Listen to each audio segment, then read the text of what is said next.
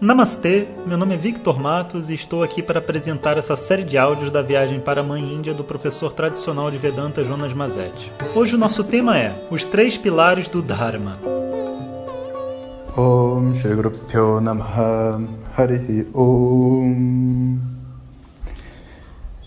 Bom dia pessoal, dando continuidade aos nossos áudios aqui dessa espiritualidade real então, hoje a gente entra no nosso terceiro tópico. A gente precisa saber que,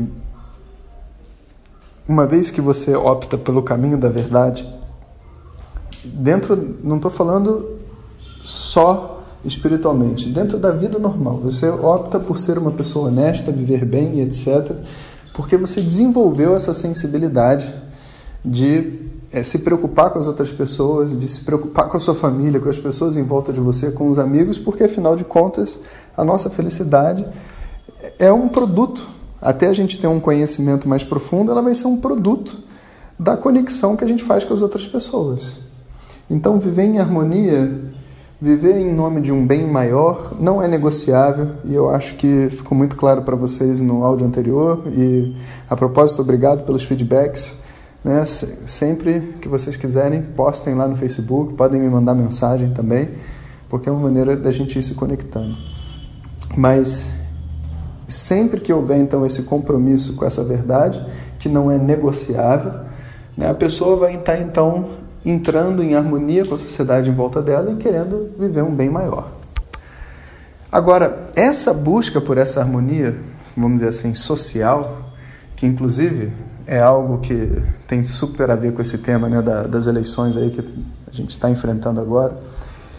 Ela é, muito é, delicada, é um tema muito difícil de se lidar, porque misturam três coisas que a gente precisa compreender para poder lidar bem. Inclusive, eu acho que é um ótimo áudio esse para a gente entender o paradigma das nossas eleições, né? E ficar mais tranquilo, que eu acho que é uma energia que a gente está precisando, sabe? Que é assim: no momento que eu desejo então fazer o bem para mim e para as outras pessoas em volta de mim, a partir da onde eu tomo as minhas decisões e eu me posiciono? Eu sempre vou fazer isso a partir de um conjunto de valores, a partir de um conjunto de ideias que eu sustento dentro de mim e que eu acredito que seja o melhor para mim e o melhor para as outras pessoas. E todo mundo faz a mesma coisa. O problema é que esses valores são construídos por três pilares e esses pilares são diferentes para cada um. O primeiro pilar, que vamos dizer assim é o mais gritante de todos, é o pilar do ego. Ou seja, o que eu considero o melhor para mim é aquilo que vai me trazer uma satisfação ou um benefício de alguma maneira. E veja bem, não necessariamente o que é o melhor para mim vai ser o melhor para o todo. Como seria, por exemplo, assim, uma pessoa dizer por que, que você, sei lá, por que, que você é a favor da, da legalização das drogas? Ah, porque eu fumo maconha.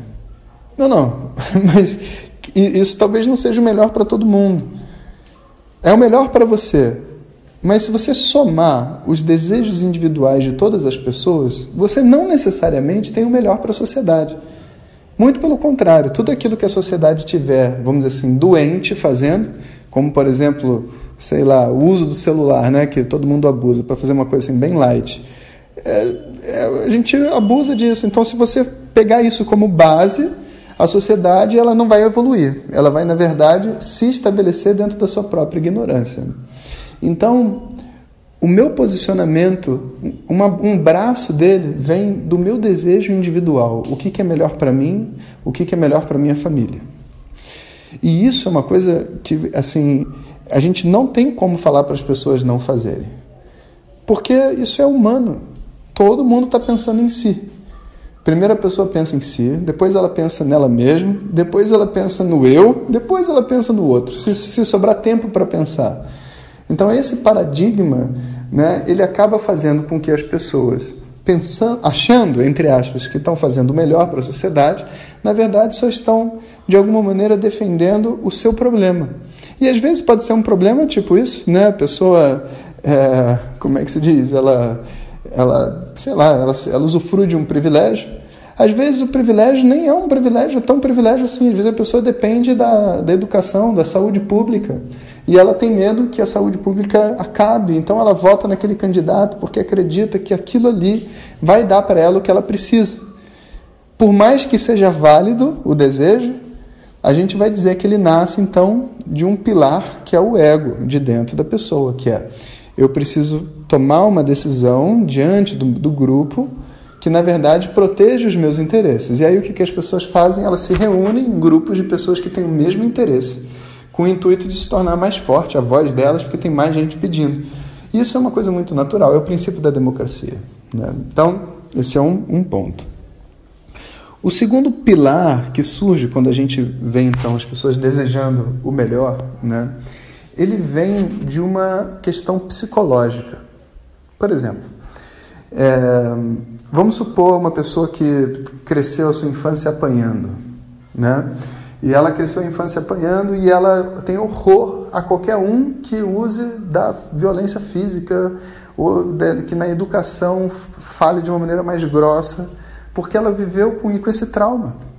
Então, se ela chegar e, tiver que decidir como vai ser a escola da filha dela, ela vai decidir que a escola não tem nenhum professor autoritário, nem ninguém que vai é, estabelecer muitas regras, porque ela não acredita em regras. E ela teve que romper muitas regras, e a gente entende isso. E pode ter o oposto também, pode ter uma pessoa que conquistou tudo, foi abandonado pela mãe, não tem uma referência de amor, e agora tudo que ela tem dentro da cabeça dela é disciplina, e ela fala, cara, disciplina é tudo, a gente precisa de, é, de uma escola que seja disciplinada, que não, não, não tenha brincadeira. Brincadeira ela brinca em casa, na escola é para estudar.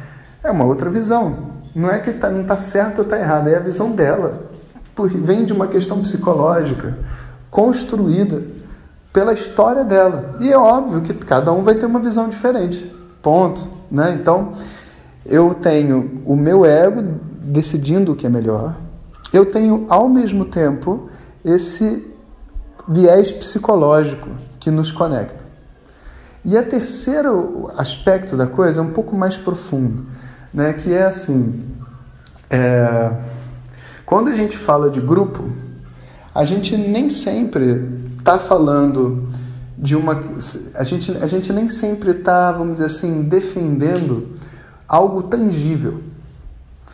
Então, às vezes existe uma, um, um conceito ou uma ideia no ar que justifica até mesmo os erros que, assim, para a gente não falar de país né, e ficar discutindo eleições, mas vamos falar desse exemplo da escola, que justificaria os erros, por exemplo, de ter um determinado diretor, sabe? Só que você sente que esse é um cara honesto, que ele é um cara, sei lá, que, que gosta de criança e que ele não, estudou tanto que nem o outro, o outro sabe mais que ele, mas você acha que o outro é meio ranzinza e você fala, não, não, esse diretor aqui é melhor vai passar uma coisa melhor para as crianças. Mas não é um viés psicológico, não é um viés também é, do ego, diretamente. É um viés que fala de um arquétipo, fala de uma energia.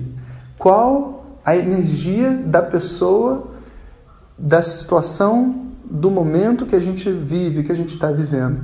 E diante dessa energia, as pessoas fazem opções. Então, por exemplo, se todas as mães acabaram de ver os filhos num, numa bela apresentação de, de música da escola e tudo mais, estão todas emocionadas, elas estão vivendo uma determinada energia.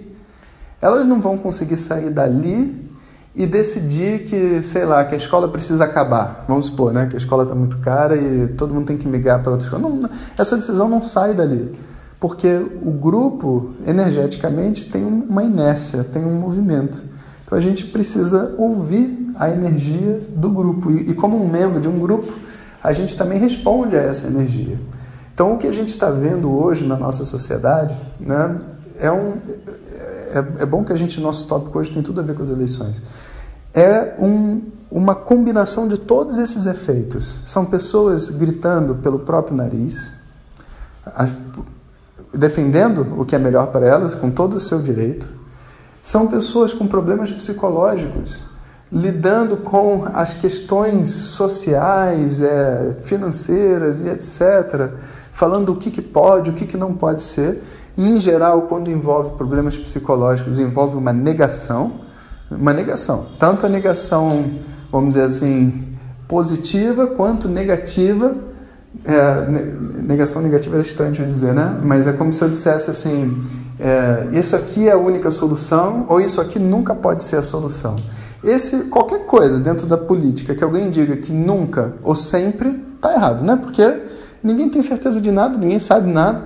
Eu não entendo nada de economia, não entendo nada de, de, de, um monte de assunto que envolve a escolha de um presidente, mas mesmo assim a gente entra todo cheio de raiva, de energia. Raiva, ao ouvir uma outra pessoa falando, vem de uma questão interna, não vem do externo. Então é como se os botões das pessoas fossem apertados pelos diversos discursos e, enfim, as notícias e tudo mais que a gente escuta e, e as questões psicológicas então surgem. existe um terceiro aspecto da coisa que é a energia que se sente. Então, por exemplo, é, para muitas pessoas, o apoio dos países desenvolvidos e etc., né, como antigamente lá que a gente falava dos Estados Unidos, não sei o quê, falando que, sei lá, o Bolsonaro vai ser ruim para o Brasil. Para muitas pessoas, essa sensação de perder esse apoio é tipo assim, um tiro. Porque de alguma forma a, aquilo ali cria para ela uma sensação de segurança. Para outras pessoas é o oposto. Fala assim, que vai perder o apoio dos Estados Unidos? Putz, então deve ser bom. Porque os Estados Unidos nunca fez nada de bom para ninguém. Então começa um movimento onde aí a pessoa fica perdida porque ela não consegue mais entender a outra pessoa. Não as decisões, não o que é certo, o que é errado. Ela não consegue entender a outra pessoa. E muitas vezes a gente cria monstros. E é óbvio, monstros existem. Mas não é. A gente não tem uma população de monstros no Brasil. A gente tem uma população de pessoas querendo realmente fazer a coisa dar certo, tanto da direita quanto da esquerda. A maioria das pessoas. E, e você não precisa de muito para entender isso, só você chegar e conversar com qualquer um e você vai ver que dentro dos argumentos, dentro da fantasia dos argumentos dessa pessoa, ela acredita que ela está fazendo o que é melhor. Ela não acredita que está se destruindo, maltratando as outras pessoas, se vingando, nada disso. Então, olha só o que, que o que, que ocorre, né, especificamente sobre essas eleições. Né, é, eu queria dar duas dicas para vocês. Né. Uma, que a gente precisa se conectar com os outros, principalmente quem pensa diferente da gente, em termos de posicionamento político, nesse nível mais profundo do que, que a pessoa deseja para a sociedade, para si mesma e para os outros. Porque se a gente não se conectar nesse nível mais profundo, vai existir uma discordância que no final das eleições vai ter um, um, metade do Brasil vai estar feliz e outra metade do Brasil vai ser fracassada. Imagina só isso, né? Você viver numa casa, você e o seu marido, a sua esposa, e no final do dia um ser feliz e o outro se sentir fracassado. Você vai ter que conviver com uma pessoa fracassada, isso é muito pesado, não, não vai ser fácil.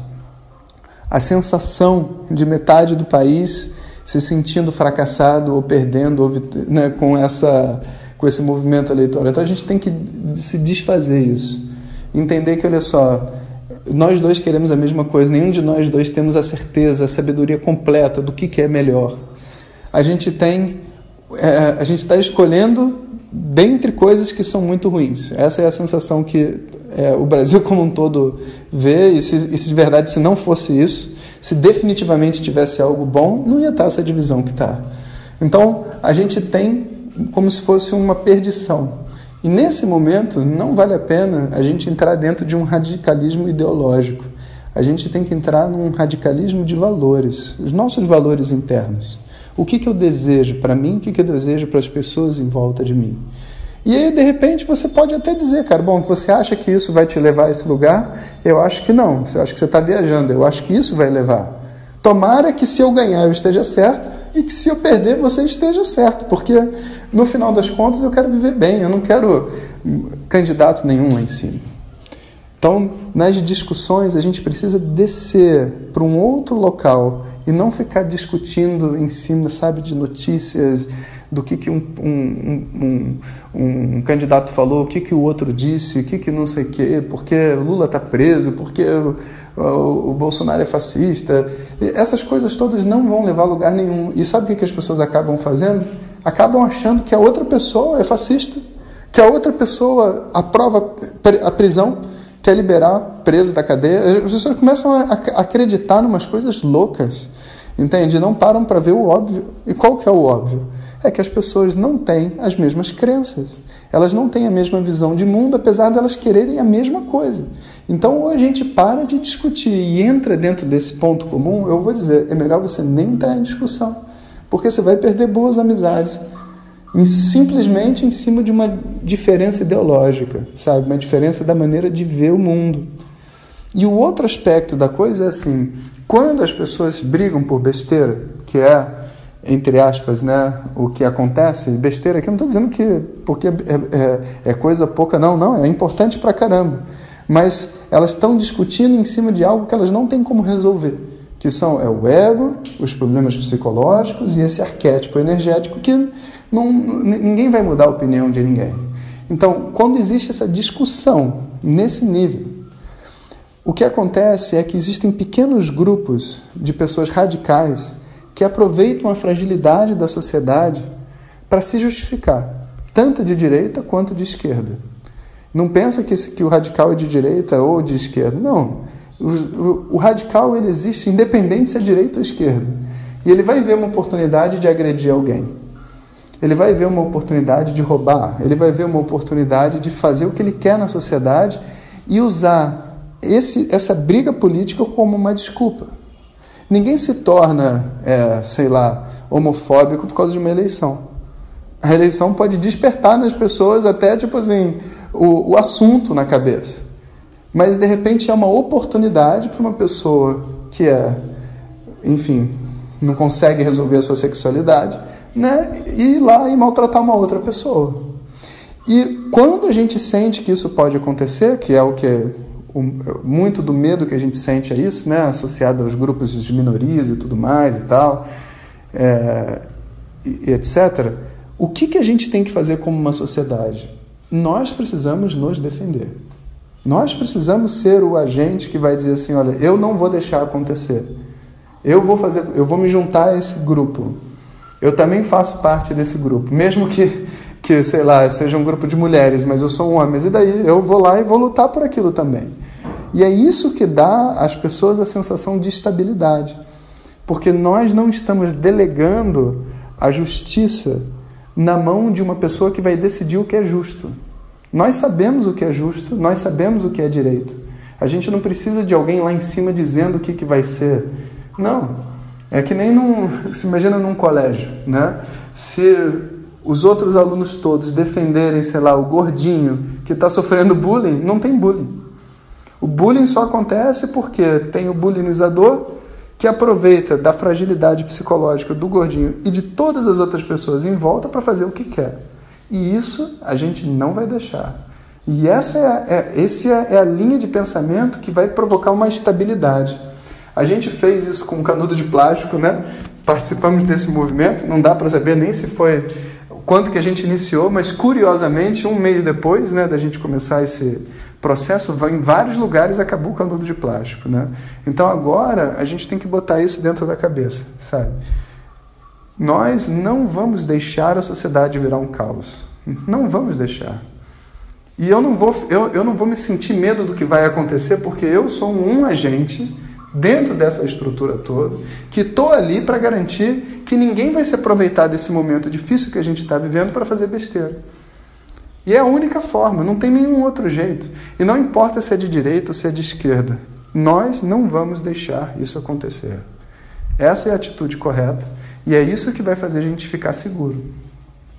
Bom, voltando ao assunto de Vedanta, tendo essa visão, né, de que existem esses três pilares, e agora esquece a eleição, eu sei que é difícil, mas volta aí.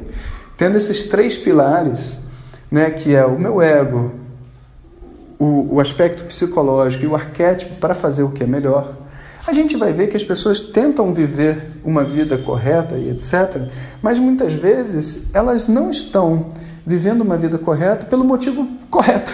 Elas estão vivendo uma vida correta para aparecer, por exemplo, e fazem um monte de doação e etc e tal, mas elas fazem questão de aparecer como sendo a pessoa generosa e doadora, né?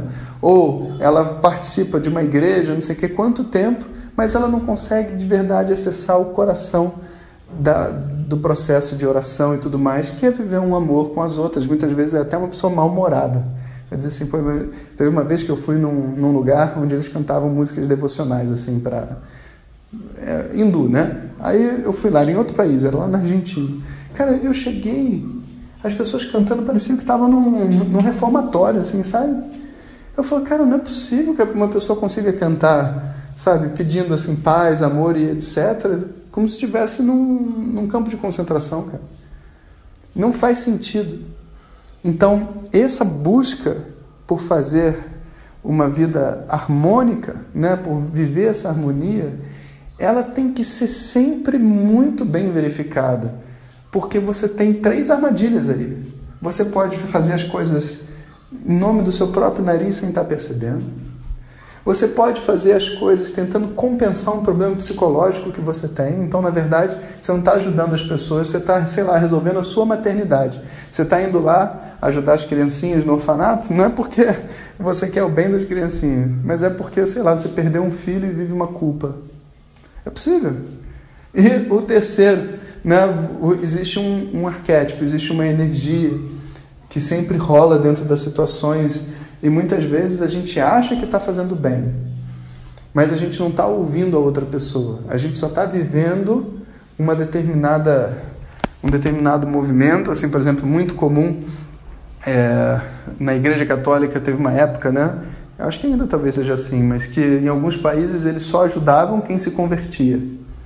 E acreditava no que estava fazendo. Tipo assim, aqui na Índia, Madre Teresa de Calcutá, ela dava ajuda para os pobres, mas o preço era uma conversão. Você entende? Por mais que pareça certo, não é certo, porque você está dando uma condição para ajudar uma outra pessoa. E por mais que essa condição, na sua visão, possa parecer boa para outra pessoa, você não tem o direito de pedir para ela se converter para ajudá-la. Quando você ajuda uma pessoa, você não põe condições. Então, observe, né? Esse movimento de viver em harmonia com o mundo exige diversos um, é, retoques, refinamentos para que a gente consiga fazer isso bem. Então, no, esse áudio já está grande, vou parar por aqui. No nosso próximo áudio, a gente continua conversando ainda um pouco mais sobre isso, que é um tema muito importante. Vamos conversar mais sobre as eleições. Então, se vocês quiserem, né, vão lá no, no nosso grupo do Facebook. Eu até pedi para o João é, postar no áudio. É, deve estar aí embaixo o link para um vídeo de YouTube que eu gravei aqui da Índia falando sobre as eleições. Se você ainda não assistiu, eu sugiro que assista, porque eu acho que vai trazer uma calma e é uma coisa que é importante para esse momento, para todos nós. Então, até amanhã, pessoal. Om Sahana Bhavatu Punaktu Sahaviryam Karavavahai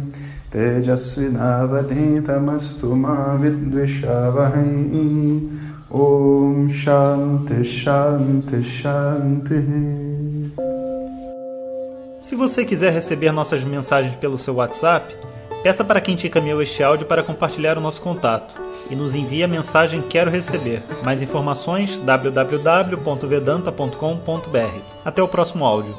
Om Tat Sat.